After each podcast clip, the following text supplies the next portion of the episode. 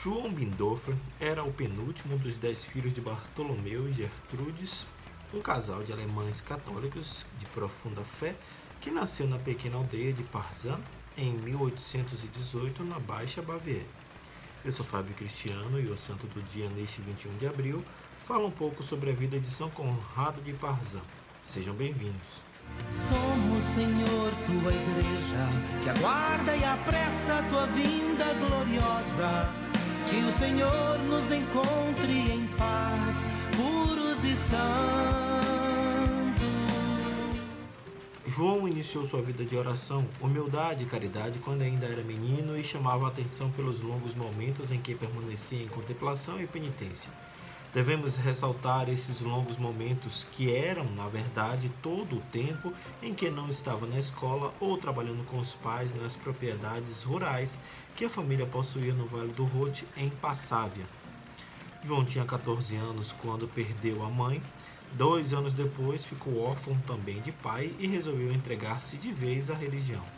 Até os 31 anos de idade, permaneceu trabalhando com a família nos campos, mas, sentindo-se chamado à vida religiosa, entrou para o mosteiro santuário dos Capuchinhos de Santa Ana, em Altegno, onde vestiu o hábito de monge e assumiu o nome de Conrado, depois de dividir toda a sua fortuna com os pobres. Os anos que restaram de sua vida foram vividos trabalhando na mais completa humildade como porteiro daquele mosteiro santuário.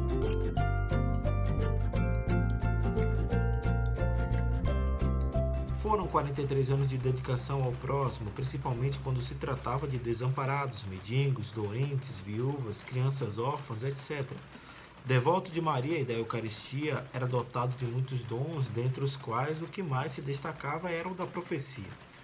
O mosteiro de Santa Ana recebia anualmente milhares de romeiros que procuravam o santuário ali existente e todos voltavam para suas terras louvando o conforto espiritual e a ajuda material que recebiam de Conrado. Ele, no seu ministério de evangelização quase silencioso, provocou um despertar de fé na religião, cooperando com a obra benéfica em favor da infância abandonada e perigosa, conhecida na época com o nome de Liesberger, ganhando em vida a fama de santidade. Morreu em 1894 após longos anos de jejum e penitência numa vida à primeira vista rude, mas que era pautada na simplicidade cristã, paciente e operosa, voltada para o amor ao próximo na figura de Jesus crucificado, da Virgem Maria e da Santa Eucaristia.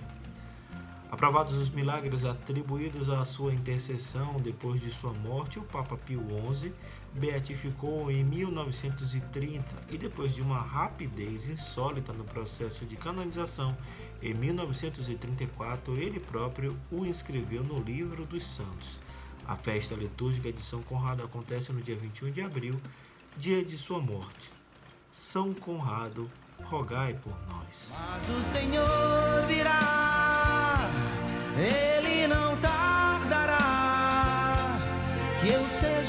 Santo, santo, santo, pois Deus é santo, santo, santo, que a santidade da minha vida prece